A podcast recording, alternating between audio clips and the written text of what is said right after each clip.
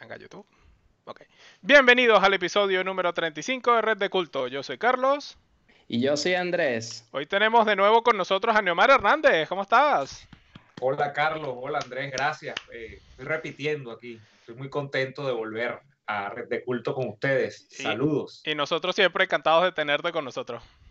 Gracias, gracias. A ver Andrés, ¿de qué vamos a hablar el día de hoy?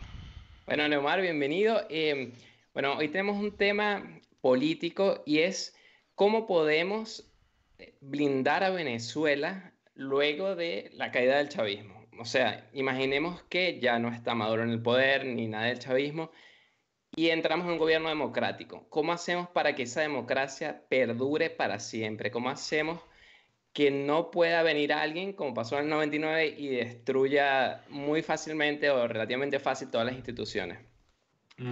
Una de las posibilidades que hemos pensado es con la dolarización. porque Cuando entró Chávez, él creó la, eh, la constituyente, entonces tenía la mayoría en el Congreso, era presidente, tenía ya casi todos los poderes, pero las instituciones no las tenía. Al crear la constitución, como que se apoderó totalmente del Estado porque se removieron a todas las personas que estaban anteriormente en el poder. Con eso él tuvo el control y pudo hacer lo que quiso. Pero si el Banco Central está en otro país, cuando dolarizas ya tú no tienes Banco Central. Entonces, a pesar de que tú hagas todo eso, no puedes controlar la moneda. La única forma es que, claro, desdolarices, que se puede hacer, pero es más difícil. Entonces, como que es como poner pasos para asegurar más eh, la democracia y la república. Un ejemplo para poner en contexto a las personas es el caso para mí de España. El gobierno de España es peso de Podemos. Combinación interesante, por así decirlo, pero a pesar de que ellos quieren hacer lo que quieran, eh, tienen que rendirle cuentas a la Unión Europea. el presupuesto pasa por la aprobación en la Unión Europea y ellos no tienen banco central porque la moneda es, es el euro. Entonces allí están muy regulados. ¿Cómo hacer entonces para que Venezuela sea algo así? ¿Qué opinas tú? Gracias nuevamente Andrés y Carlos por invitarme. Y recuerdo que la vez pasada hablamos, me, me, gustan estos programas, me encantan de hecho porque son como programas de perspectiva, o sea, de, ok, eh, lo que tenemos lo tenemos o incluso lo que tenemos lo superamos y ustedes quieren situarse, quieren situar la conversación en el día después. Y eso a mí me encanta, ¿no? Porque cuando se habla de una de las crisis más grandes que tiene Venezuela, en los últimos años, una de las crisis que se apunta, yo no estoy tan de acuerdo con eso, es el, tema de la crisis de la propuesta, de qué se puede hacer, si Venezuela se hundió y no tiene posibilidad como el Titanic, ¿no? De ser rescatada. Eh, y yo creo que no, que no es verdad. Justamente eh, eso es lo que me gusta. Fíjate, la vez pasada hablábamos de, por ejemplo, el tema no solamente económico, sino el tema incluso de la aproximación a la política de los ciudadanos y hablábamos, lo resumíamos como la Venezuela liberal, que debía ser allí, eh, más o menos el, el enfoque. Bueno, aquí podemos volver sobre eso, pero situándonos en una palabra clave que tú acabas de decir, y la palabra es instituciones. Tú lo describiste muy bien cuando hablaste de la llegada de Chávez. Chávez, más allá de imponer un proyecto con un corte ideológico determinado, que aunque hay gente que todavía no se ha dado cuenta o deliberadamente se ha dado cuenta y lo niega, eh, que era un proyecto comunista, porque Chávez evidentemente estaba influenciado por el comunismo cubano y por las corrientes, digamos, de extrema izquierda, no solamente cubanas, sino incluso hasta digamos, eh, podríamos hablar de propuestas no solamente desde el punto de vista del comunismo cubano, sino de mm, propuestas antiimperialistas en términos internacionales, y allí tú puedes meter hasta las eh, dictaduras teocráticas del Medio Oriente. Tienes que ver que Chávez lo primero que hace antes de meter el tema comunismo en Venezuela es acabar con la institucionalidad en Venezuela. En Venezuela había instituciones que venían muy mal. Las instituciones que nosotros teníamos ante la llegada de Chávez ya hacían agua. Es como cuando tú tienes una casa y ese techo que tiene esa casa, ya tú le ves que empiezan las filtraciones e incluso comienza a desprender goteras en algunas partes, pero el techo sigue allí. Chávez agarró y dijo, no, yo voy a volar el techo, pero no es porque le voy a poner un techo a dos aguas, le voy a poner un techo de machimbrado o lo que sea, y lo voy, a, lo voy a reformar, sino es que voy a dejar la casa sin techo. La casa va a quedar desprovista de techo. Esa es la figura que yo creo que mejor describe esto. Y Chávez ató toda la suerte de lo que quedaba de república, que es otro término que tú has utilizado acá, a él, a su destino personal. O sea, lo que iba a pasar con Venezuela era, en resumen, lo que Chávez quería que iba a pasar con Venezuela. y por eso es que incluso después de la partida de Chávez esto ha sido peor que lo que era incluso que cuando Chávez gobernaba, que ya era muy malo. Pero eso es lo que explica un poco la deriva venezolana, eh, como es, volviendo al tema de los barcos, como el tema del Titanic, ¿no? Por eso es que Maduro ha, de alguna manera, sobrevivido siete años allí como tratando de salvarse, casi que como Leonardo DiCaprio en medio del mar, pero a final de cuentas eh, es una suerte que ya está echada y que no tiene mayor posibilidad de enmendarse porque no hay instituciones. Entonces, el primer paso, Andrés, para después de larga introducción, de decir que hay que hacer es volver a hacer instituciones. Y hacer instituciones en un país de las cosas más difíciles que hay, porque las instituciones son procesos, son procedimientos, son cosas que quedan y que superan a los individuos. Una institución no depende de si un individuo está o no está en el poder, de si se murió o sigue vivo las instituciones quedan por años y eh, en medio de lo que ha significado el daño chavista, cuyos daños eh, subsecuentes más pronunciados han sido, por ejemplo, el daño institucional, este, es complicado hacer otra vez instituciones, pero es lo que va a tocar. Entonces yo iría por allí, ¿no? Yo creo que hay que comenzar a hacer instituciones y tienen que ser instituciones republicanas, como tú has dicho. Republicanas son, en atención al tema del imperio de la ley, eh, republicanas son con autonomía, porque unas instituciones que estén supeditadas unas a otras, entre ellas, no son instituciones autónomas no son instituciones dentro de una república, sino que son fachadas de instituciones, que es más o menos lo que queda en Venezuela. Y es un cuento de que hay fiscalía, de que hay defensoría del pueblo, de que hay contraloría. Es mentira porque todo está eh, coagulado en torno a la figura del presidente, que en realidad ni siquiera es autónomo porque el presidente está supeditado a una camada de intereses que están por encima de él, por ejemplo, militares, cubanos, etcétera. Entonces, eso es lo que yo creo que hay que apuntalar, instituciones republicanas democráticas. Y eso hay que comenzar, algún día hay que comenzar porque si no Venezuela corre ese riesgo que tú dices, que es volver otra vez a, la debate. ¿no? Sí, al, final las instituciones en Venezuela se volvieron eh, maneras, o sea, cosas que hacían lo que Chávez decía. Era básicamente, Chávez necesitaba algo, pues le decía al ministro tal, mira, necesito esto, dámelo, así con los tribunales y con todo. Eh, yo por lo menos mi propuesta para que esto no hubiera podido pasar y demás, es un poco con la constitución, de hacer muy, muy difícil, casi llegando a lo imposible, modificar la constitución.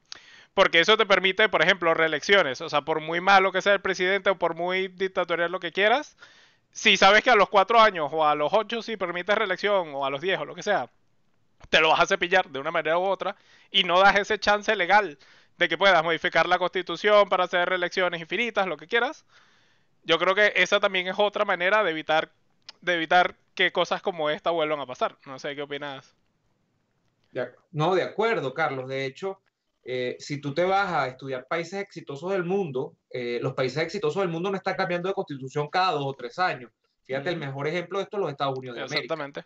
Es la misma constitución desde el momento en que hicieron la independencia con que siete enmiendas, es que tienen once, no sé cuántas es que tienen, no, no, llegan a las quince enmiendas, eh, que son pequeñas modificaciones, por supuesto, pequeñas pero importantes, eh, sobre cosas que tienen que haberse modificado, porque estamos hablando de 200 años de distancia entre la emisión de la Carta Constitucional con respecto a la realidad que ha, que ha migrado mucho, la tecnología cambia, la, las visiones del mundo cambian, y más en un país que se supone es la primera potencia mundial, como Estados Unidos. Pero estamos hablando de enmiendas y de la misma, del mismo texto, eh, texto constitutivo de la sociedad que es esa constitución, ¿no? Entonces, bueno. Y en el caso de que se creen las instituciones, siempre, aunque tú tengas la institución, se pueden corromper. Y entonces ahí entras como en un dilema de, debo subordinarme, perder soberanía y dar una, o sea, que esa institución, o sea, no todas, pero algunas instituciones no sean controladas en el país o no necesariamente, o sea, siempre lo comparo con el caso europeo porque, bueno, es, el que más conozco, pero en el caso, por ejemplo, de, de España, ellos no pueden escoger el presupuesto, o sea, primero se aprueba en el Parlamento español, pero luego tiene que Bruselas aceptarlo. Ahí eh, eh, pierde soberanía España. España no es soberana y no hace lo que quiere. ¿Sería eso útil para Venezuela? No necesariamente con el caso del presupuesto, pero eh, y el caso que más fácil me parece es la dolarización. Si tú no puedes devaluar la moneda porque no tienes el Banco Central, es bueno, o sea, pierde soberanía, pero ¿vale la pena o, o no necesariamente. O sea, porque yo veo que muchos economistas quieren tomar el poder del Banco Central y tú dices, bueno, Ricardo Hoffman, él es bueno, eh, trabaja en Harvard y tal. Ajá, pero es que él no va a estar ahí para siempre. O sea, él, él, está cuatro años y se va, o, o, por la edad él no va a ir para siempre. ¿Y qué pasa cuando venga el otro? cuando venga la Islamia, cuando... Porque van a venir, o sea, en mi presentimiento, esto es como un... Es una amenaza, es una amenaza siempre latente. ¿Y cómo nos previenes? O sea, de que no, no importa quién venga, no lo van a lograr. Porque la estabilidad es lo, lo que garantiza el, el, desarrollo, si todo siempre está cambiando. Sí. Tú, tú, tienes un, fíjate que te cuesta mucho hacer la pregunta porque siento que te pasa igual que a mí cuando trato de establecer una respuesta, que es que tienes opiniones encontradas. O sea, tú, tú, tú dices, por una parte, por ejemplo, y, este es un buen ejemplo, muy buen ejemplo, el de la dolarización, que es, eh, a final de cuentas es el, hablamos de dolarización porque sería como el, eh, la política monetaria, política monetaria y económica, por supuesto, del régimen político, que venga, la democracia que venga, del gobernante que venga. Es un buen ejemplo porque con efectivamente con el caso dolarización, como es el caso de Ecuador, que es, que es uno de los es un ejemplo exitoso de dolarización, quizás haya otros por allí que no lo son tanto, pero el caso de Ecuador sí lo es hasta cierto punto en estos momentos. Tiene por una parte ese ese nivel que te da, fíjate tú, no tener la política monetaria del país atado al arbitrio y al designio del gobernante de turno, porque los tipos efectivamente no pueden, por ejemplo, emitir deuda, no pueden imprimir billetes desordenadamente, porque eso no lo hace el Banco Central de Ecuador, sino que eso lo hace la Reserva eh, Monetaria, la, Reserva Federal en los Estados Unidos. Entonces, ellos están atados a lo que diga los Estados Unidos en términos monetarios con respecto a la moneda. Entonces, pierdes autonomía. Pero por otra parte, eh, paradójicamente, como en la vida nada es perfecto, eh, y nada es tan, tan malo tampoco. El caso es que ellos están blindados frente a eventuales problemas de que un gobernante se le mete en la cabeza hacer un chavecito, que es agarrar o un madurito, que es agarrar y empezar a imprimir, porque quiere poner, generar una sensación de bienestar en la calle, billete, billete, billete, lo que llaman circulante en economía, o sea, llenar la calle de circulante en dólares. Entonces, eh, esa es una cosa, estudiar. Yo no tengo una opinión sobre eso tampoco, pero creo que lo que sí nos deja como enseñanza este ejemplo es que mientras más impersonales sean las instituciones y mientras más grado de control haya entre unas y otras, es mejor. Y aquí hay un máximo grado de control, porque estamos hablando nada más y nada menos que la política monetaria de un país queda en manos de otro país. O sea, Exacto, hablando de otro ejemplo, el de la Unión Europea, que efectivamente es así. Son países que en medio de ese clima de integración máxima que supone la Unión Europea, que no es solamente una comunidad económica, sino que ya incluso entra en lo cultural, institucional, porque hay un Parlamento Europeo, de política, es una unidad política incluso. Este, los países no pueden volverse tan locos porque están supeditados a eh, lo que piensen los otros países, que en Europa además no estamos hablando de Estados Unidos y Ecuador, que no son dos países, una relación de dos, una relación de 40, de 50. Entonces es, es más complejo. Pero como nada es bueno y nada es malo en absoluto, ¿qué pasa en Europa? que esas decisiones de esos países están sometidas a la democracia interna del Parlamento y hay decisiones que se pueden retrasar mucho, hay decisiones que no van a salir porque hay países dentro de esos 40 o 50 que están en contra. Entonces es, una, es lo que se podría llamar un dilema porque no, tiene una sola solución. Son cosas donde hay dos posibles soluciones, hasta tres. Pero yo creo que la enseñanza es esa, que nos lleva a pensar que lo lógico es que las instituciones no estén eh, desde un punto de vista de su autonomía absolutamente centradas en una persona, sino que estén despersonalizadas y que eh, sea mientras más control haya de instituciones sobre instituciones, es más favorable. Entonces, eso es lo que yo reflexionaría sobre esa parte. Eh, nos quedamos ahí con la idea de la dolarización. Leemos un momento a la gente que nos está escribiendo. Por aquí tienes una fan. Dice, dale saludos a Neomar, que lo amo. Saludos desde México. Gracias. Y Jesús nos dice, hacer instituciones no es tarea muy compleja. La situación es los individuos que le integran. Estos han tenido muy mal ejemplo de gobierno durante años y su comportamiento puede ser corrupto. Que eso, un, un amigo del colegio, demasiado amigo, me dijo una vez, él estudió en la escuela de Hacienda en Caracas, que su profesor, su profesor le dijo, funcionario que no roba no es funcionario. Imagínate que tu profesor te diga. Si tú estudias en la escuela de Hacienda, tú vas a trabajar en el gobierno, no hay de otra. Y que tu profesor te diga, funcionario que no roba no es funcionario, en la clase, no es que tomando un café echando broma. Eso por un lado lo que tú dices es que, ajá, bueno, la gente es corrupta, pero por el otro lado, yo cuando estaba en Venezuela sentía que si tú no, si tú cumplías la ley, eras como que el bobo. Claro. Por ejemplo, un, ejemplo simple, cruzar la calle. Yo nunca cruzaba por el rayado, porque no, caminaba hasta allá. Vivo en Alemania y aquí sé que el carro se va a parar si pasa por el rayado. Entonces, como sé que la ley funciona, la cumplo. ¿Será que las personas, o sea, yo, yo envío en mí el ejemplo de que si yo veo que las leyes se cumplen, yo las cumplo? Con eso es suficiente para crear instituciones fuertes, en el sentido de que un periodo donde se muestre que la justicia en verdad se, se va a cumplir y si hay justicia, entonces crear instituciones será posible sin que la gente se corrompa. Tiene que ver, fíjate que la segunda tarea, igual de difícil diría yo, pero va de la mano de crear instituciones, es el cambio cultural, porque tú, yo siempre lo he dicho, los cambios económicos, incluso los cambios políticos, administrativos de un país, son los más fáciles, aunque la gente piense que no. Tú puedes, y lo hizo Carlos Andrés Pérez en Venezuela, eh, tú puedes hacer un cambio económico así.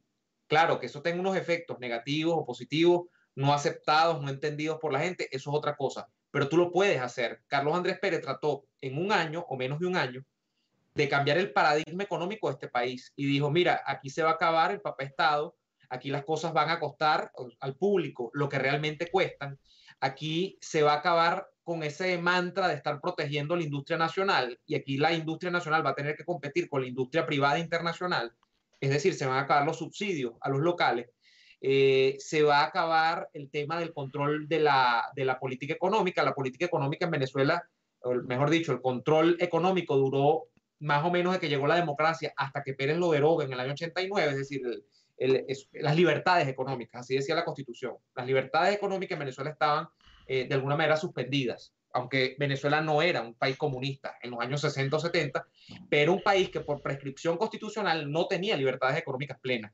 Pérez deroga todo eso, bueno, en ese plan. Ese plan lo hizo en menos de un año. Tú puedes hacer incluso el Estado, tú puedes, ¿cómo cambias tú el Estado en un año? Bueno, como Chávez decía que iba a hacer, lo que pasa es que no lo hizo. Tú agarras y llegas al gobierno y tú dices, mira, eh, yo tengo 30 ministerios, porque tengo 15 ministerios que son de asuntos sin importancia. Los quito. Mañana saco un decreto, un decreto ley, donde se ha decidido en Consejo de Ministros que los ministerios justamente van a reducirse de 30 a 15 o a 10 y lo haces ley y lo cumples, votas a toda esa gente. Claro, eso genera unos problemas burocráticos que los que trabajan en esas oficinas se van a quejar, van a hacer protestas, pero me desvié, pero eso se puede hacer. El caso es que lo que es más difícil de hacer es crear una institución, pero tú sabes que es más difícil que crear una institución, o está por ahí, como te decía, crear un cambio cultural, porque los cambios culturales o la cultura son valores, percepciones de lo que es bueno, lo que es malo. Y eso es masivo. O sea, eso no es lo que tú piensas, Andrés, o lo que piensa Carlos sobre lo que es bueno o lo que es malo, sino lo que piensan 20 millones de personas, 30 millones de personas. Entonces, inocular en esos 20 o 30 millones de personas la idea de que algo es bueno o es malo, eso no es una cosa que tú vayas a hacer de hoy para mañana. Eso, dicen que los cambios culturales son los que más demoran, demoran a veces una generación, estamos hablando de 15, 20 años, es lo que miden los teóricos de las generaciones que duran una generación eh, en la vida humana, 15, 20 años, para ver si se transforma la cultura.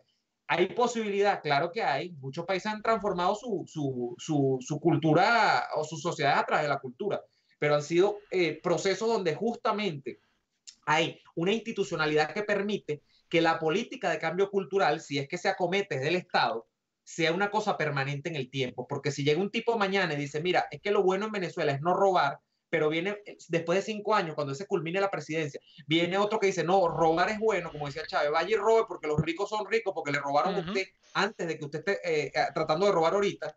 Bueno, se echa para atrás el cambio. Entonces hay que asegurar una política de continuidad, pero el cambio cultural es fundamental y ese cambio cultural dura, demora. Entonces yo creo que ahí hay un punto. Y ese cambio cultural, no, yo creo que no es solo del Estado, sino es como una tarea de todos los influencers, de todos los que tienen una voz o algo. O sea, de hecho, este canal salió para hacer un cambio cultural. Para, para, fomentar la cultura y, que la gente sea... ¿sí? sí, de hecho, casi todos los temas de los que hablamos es en base a eso, ¿no?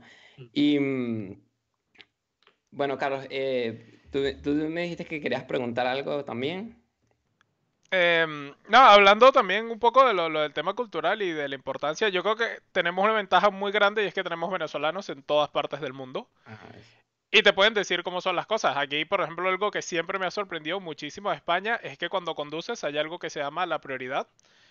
Que, o sea, cuando tú vienes, por ejemplo, hay una curva o lo que sea y no tienes visibilidad, el que tiene la visibilidad tiene que ser el paso al otro porque el otro no te ve.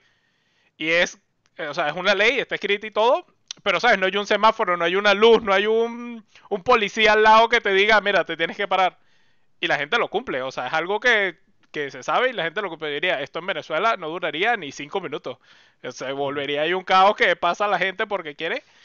Y, y es un poco eso de, de cómo las cosas en el resto del mundo son y que podemos llevarnos todo ese conocimiento de vuelta a Venezuela, ya sea a través de las redes sociales, a través de, gente que regrese, porque imagino que habrá gente que regresará si, si Dios quiere cuando todo esto, cuando todo esto pase. Y es algo que, tenemos que aprovechar y por eso yo siempre digo, compartan todo lo que vean, que cuéntenle a sus amigos cómo es todo, porque es, es, lo más importante de estar fuera. O sea, aparte de ser un embajador de Venezuela, que todo lo que haces va a estar con la etiqueta de, mira, esto lo hizo un venezolano, para bien o para mal también es eso, también es traer de vuelta toda esa cultura y ese conocimiento.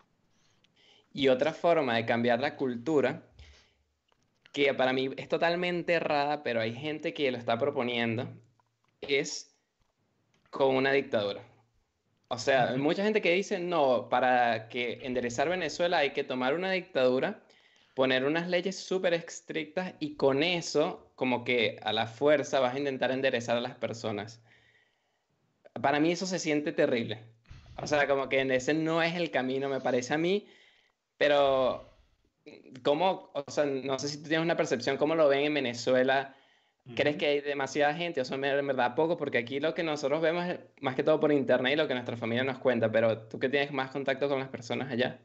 Sí, fíjate, eh, si tú revisas un poco lo que había dentro de la sociedad venezolana en la opinión pública antes de llegar Chávez en el año 98, podría analogarse, lo que pasa es que la situación es, yo diría, es diametralmente opuesta, ¿no? O, por lo menos no, no opuesta, pero es más grave que en el año 98, 20 años después, 21 años después, con el tema de lo que ocurre es que hay un país tan descompuesto que la desesperación lleva a que efectivamente, yo no sé cuántos son, pero sí yo he escuchado gente, o sea, y sobre todo en los sectores jóvenes que no, no tienen o sea, no quiero decir que no tienen cultura, hablando de red de culto, sino que quizá no tienen suficientes lecturas todavía o no, han estudiado bien la historia de Venezuela, que pueden pensar en eso. Y eso es, o sea, eso no, no es que son locos, es gente que en medio del desespero, que representa una sociedad absolutamente desordenada, carente de ley, carente de los mínimos principios de convivencia, de, de entendimiento social, esa gente dice, es que es muy fácil, llega un tipo que tenga una mandarria aquí, le cae martillazos a todos los que no van y los que no se encaminen, bueno,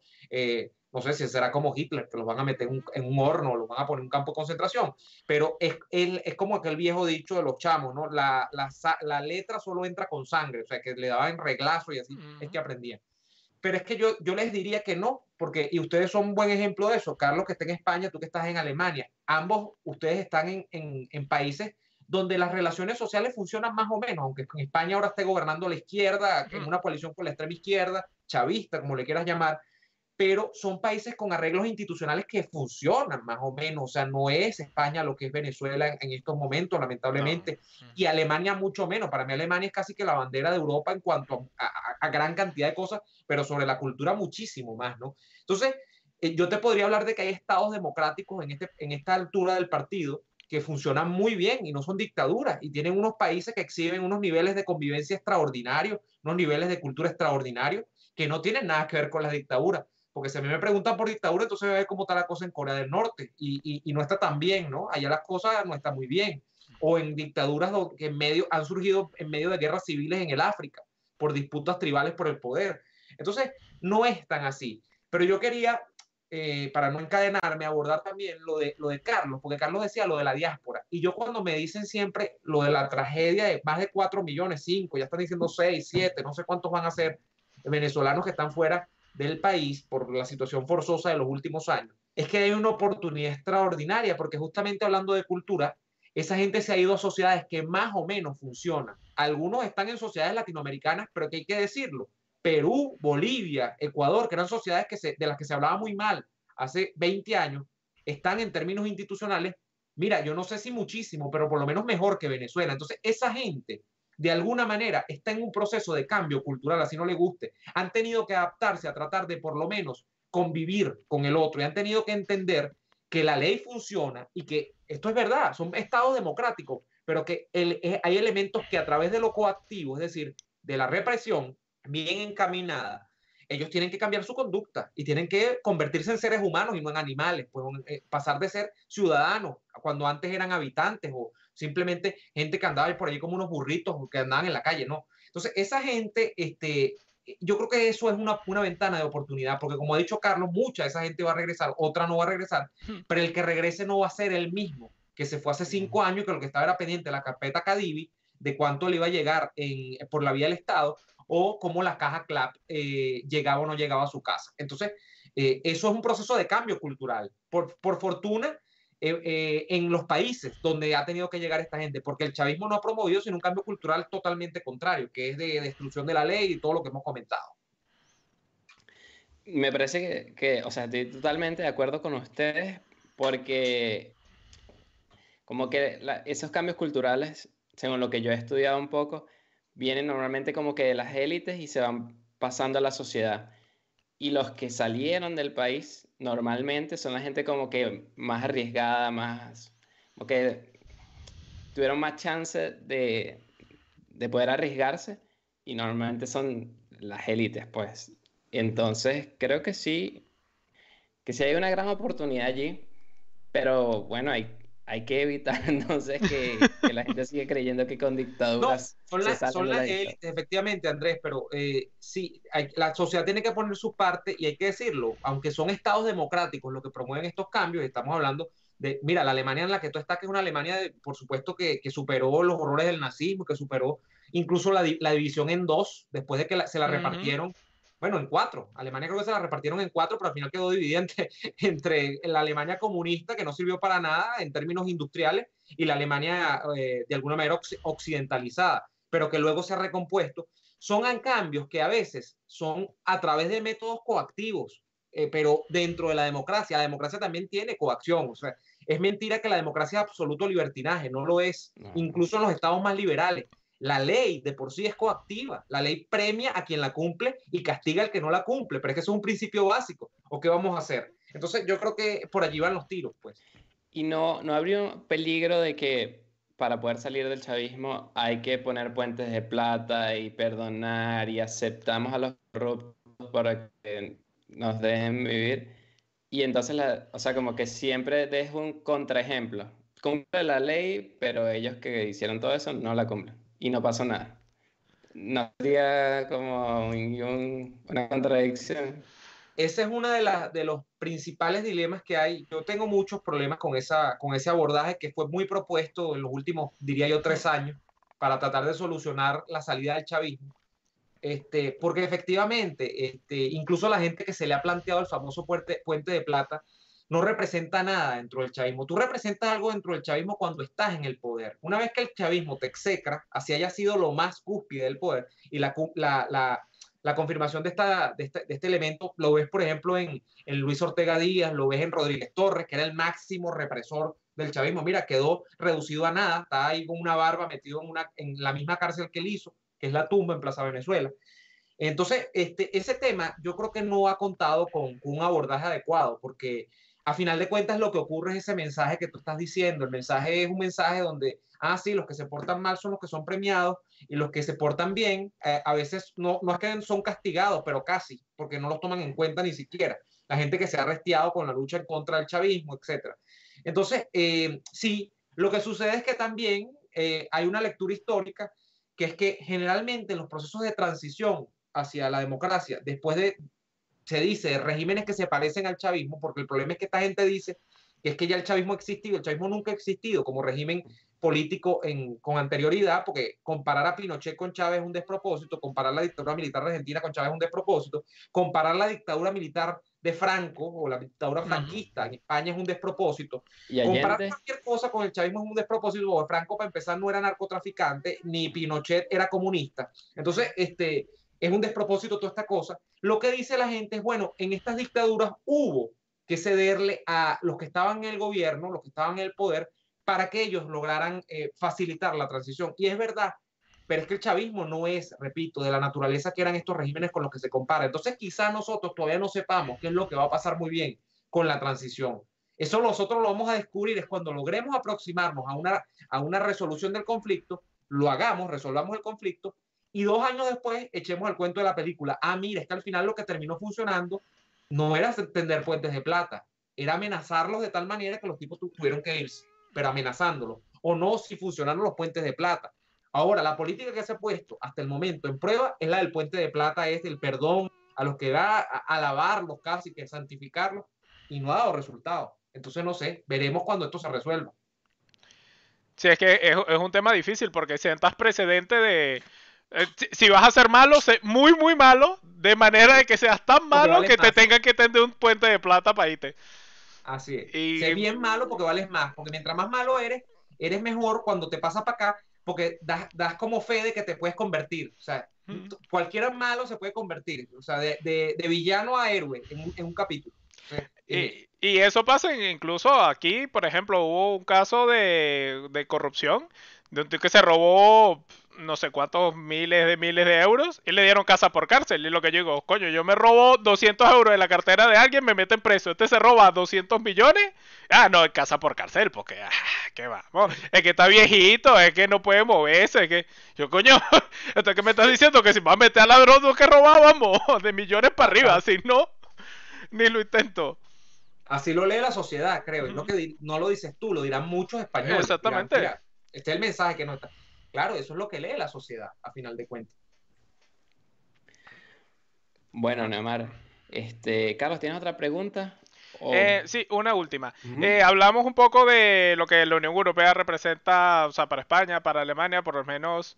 ¿Qué es eso? Que les quita un poco de, de autonomía pero a cambio te da un marco de ley que tienes que cumplir, te da un marco, eh, ¿cómo se llama?, democrático en el que buscas tanto lo bueno para tu país como lo bueno para el conjunto, porque a nadie le, o sea, todo el mundo quiere que su país esté mejor, pero tampoco quieren que la Unión Europea se vaya, se vaya al cagarajo. Y mm, bueno, menos el Reino Unido. caso, caso aparte. y mm, entonces eso, eh, ¿tú crees, llamar? ¿Qué opinas tú de eso? Sí, te escucho. No, sí le capté, Andrés, que te, perdimos por un momento, Carlos, pero tu idea, ah. Que, que, yo, creo, yo creo que no es descartable esa idea, pero ¿cómo, cómo aproximarse a la integración en América Latina? Yo creo que eso, de, yo no soy experto en temas de integración, eh, ni en temas de, de, de, política internacional para la integración, ni nada de eso, pero me parece que hay que empezar, y yo lo veo bien, una integración, desde el punto de vista económico para empezar. Y eso creo que iba bien avanzado en los años 90, la CAF, la Corporación Andina de Fomento, la Comunidad Andina de Naciones, la CAN, todo eso iba encaminado a integrar a Venezuela, conectarla con su socio natural en, cierta medida, que eran sus vecinos.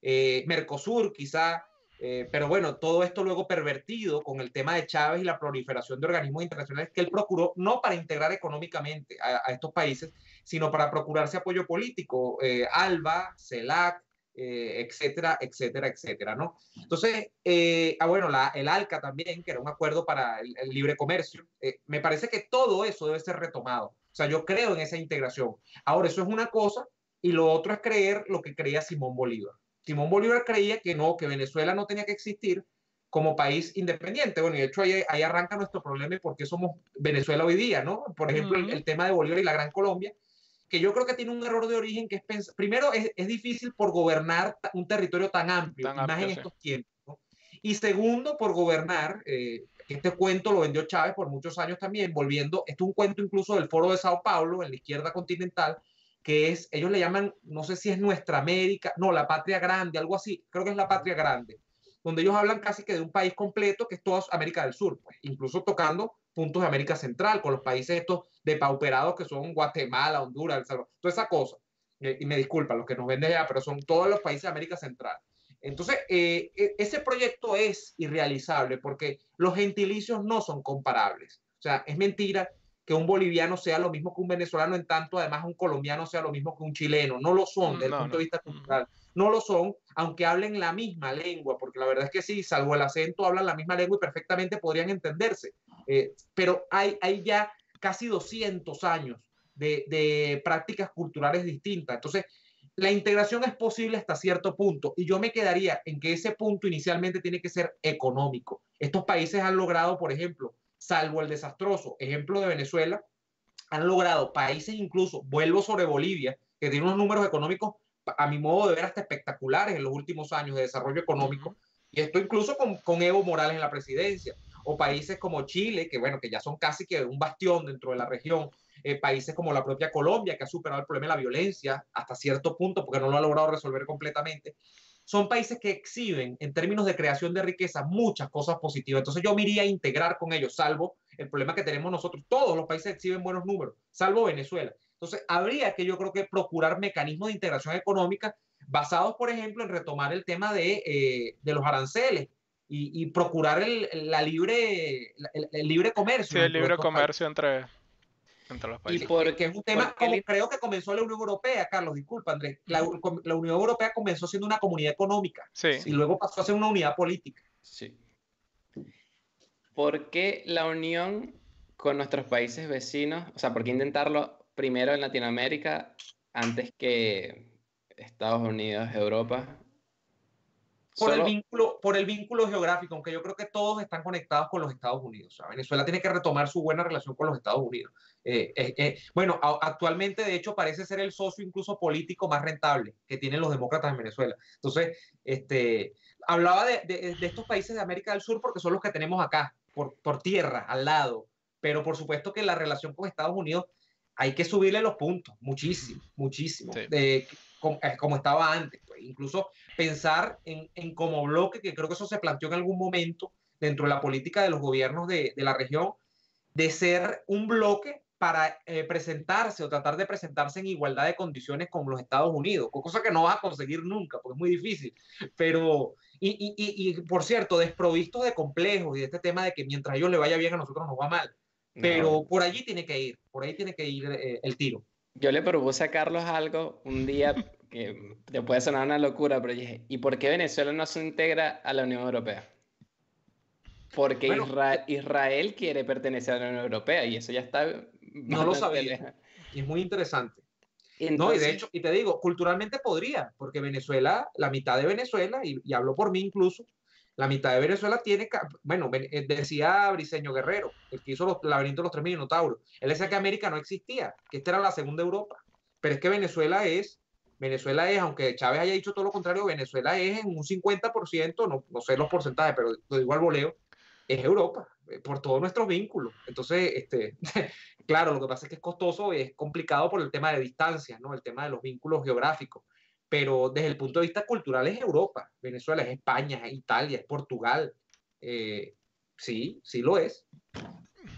O sea, yo lo planteé así en el sentido de lo que empezamos a hablar de tienes un control externo, no es que llegue cualquier populista y, eh, y pone el presupuesto que le dé la gana o tienes el euro.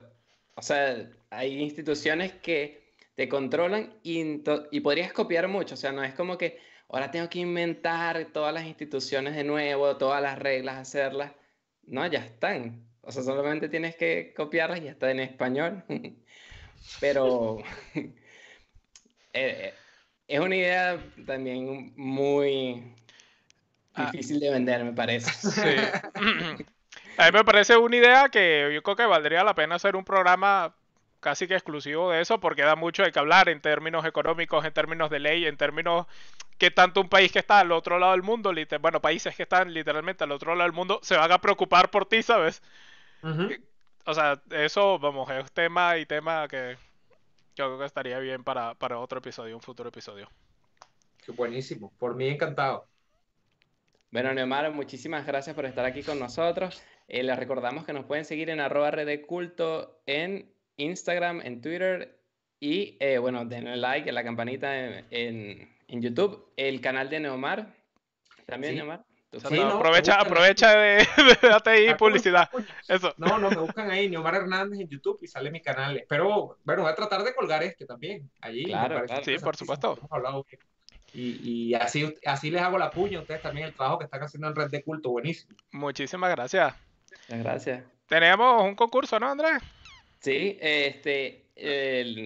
¿Tenemos el código, Carlos? Mm, no, pero podemos hacer algo interesante. Como hablamos de si quieren que la gente, si quieren pertenecer a la Unión Europea, si nos e, escríbanos por Instagram si quieren pertenecer o no a la Unión Europea.